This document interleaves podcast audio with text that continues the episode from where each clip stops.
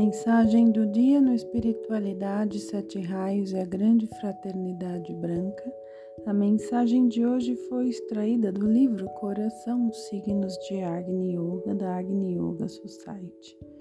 Corretas são as discussões acerca da educação das crianças, mas também neste caso a questão a respeito do coração é omitida. Entretanto, a manifestação dos batimentos do coração está muito próxima das crianças. Precisamente é fácil relatar às crianças acerca do tesouro do coração. Considero que este relato permanecerá para toda a vida como um lembrete da primeira lição sobre a ascensão. Os bonecos de cortiça de uma conhecida experiência elétrica relembram mais que tudo as pessoas sem coração. Sob a influência das correntes, eles estão prontos a ser animados temporariamente e até a se levantarem, mas tão logo a corrente cessa, a natureza da cortiça vence e eles novamente ficam sem vida.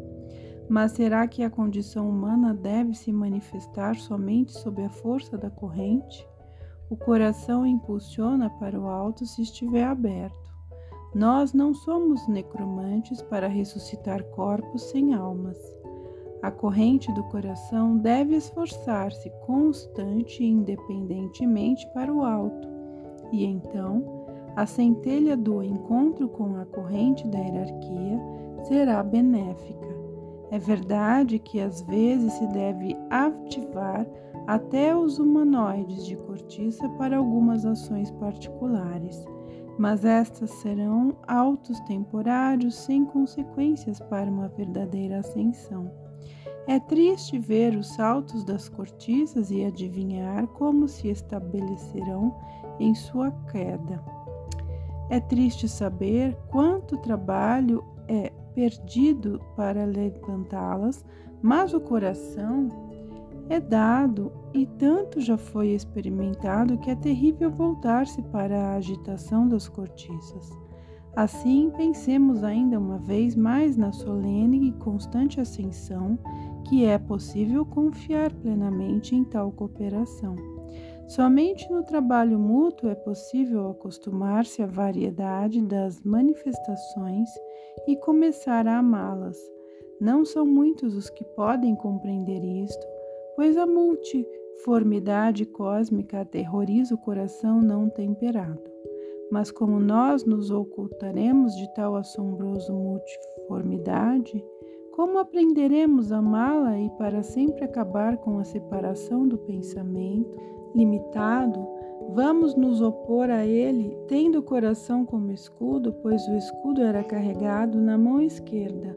Assim compreendamos o coração como uma armadura. Nas obras dos antigos eremitas pode-se encontrar a anotação: o bem é fragrância, o mal é um veneno mal cheiroso. Por certo, esta anotação é compreendida como um símbolo, mas um filósofo sagaz compreenderá que nesta definição está contida uma instrutiva experiência química. A transmutação da energia em fragrância é um fato bem definido. Quando nessas obras a fragrância das frésias ou violetas é afirmada, pode-se pressupor a proximidade física ou sutil da energia do princípio do bem. Ao contrário, o odor de decomposição acompanha todas as coisas baixas, tanto no plano físico quanto no espiritual. Em consequência, pode-se perceber esta reação química e deste modo aproximar-se ainda mais de uma descoberta fisiológica transcendental. Assim, deve-se saber como aproximar-se conscientemente das manifestações cósmicas. Nós consideramos a fragrância e sua percepção purificada como um estado muito refinado. Entre os sentidos, o olfato é o que mais fornece direta definição para tudo que se aproxima. Muitos não compreenderão que o coração seja a força motriz que estimula a refinação do olfato. A aproximação de cada ser evoca no coração flamejante o uso peculiar do sentido do olfato interior. As sufocações do coração frequentemente ocorrem devido a tais aproximações. Nem o vento, nem a purificação do ar ajudam onde a própria energia do mal constrói o que parece um funil, mas por certo bem dá alívio. Assim também a sensação nas pontas dos dedos não somente é um sinal de proteção, mas também de uma recepção de mensagens hostis. Uma cansativa batalha proporciona perturbações no ritmo do coração. Daí toda a prudência ser útil. Aqueles que não sabem perguntarão, então, em que está expresso Armagedon, se todos os antros do mal continuam a existir, mas deve-se dizer que todas as pessoas sentiram a batalha, mas cada uma a seu modo. A própria atenção dos antros mostra o fortalecimento da essência de todas as aspirações. Portanto, deve-se considerar as qualidades humanas com muita sensibilidade. O surdo e o mudo às vezes fazem gestos estranhos, pois não encontram outras formas de expressão, por causa de suas limitações. Mas não são igualmente limitadas as pessoas que não conhecem o coração? Não se deve rir da pobreza, mas imperceptível e pacientemente dirigi-la para uma imagem digna de expressão.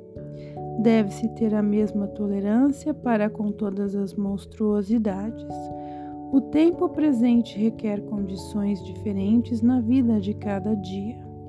Nas cartas dos Mahatmas que estão sendo traduzidas, pode-se ver o quanto nossa orientação, conduzida de acordo com um plano mais elevado, estava bem distante das ações terrenas. A lei do livre-arbítrio não permite aproximação às ações imediatas. Mas agora as condições do planeta mudaram e as normas da lei estão exigentes. Nós devemos buscar meios de orientação imediata cuidadosamente, exigindo mais da essência do livre-arbítrio. Deste modo, a tarefa torna-se muito complicada. Até a mais leve infração do livre-arbítrio conduz às consequências mais variadas. A correlação das condições kármicas com as missões confiadas pode ser comparada com o caminhar sobre uma corda, mas esta corda tem que ser tecida com os materiais mais diversos. Quanta atenção é necessária para se combinar os fios de acordo com a cor e o ritmo? Ora, como uma irrefreável exclamação pode se interromper um trabalho longo Portanto, eu aconselho cautela especial. Existe um ditado a respeito do reunir antes de todas as cordas para a viagem. Em uma hora de tensão, não sabeis quais dos fios precisareis. Portanto, guardai pronta cada possibilidade.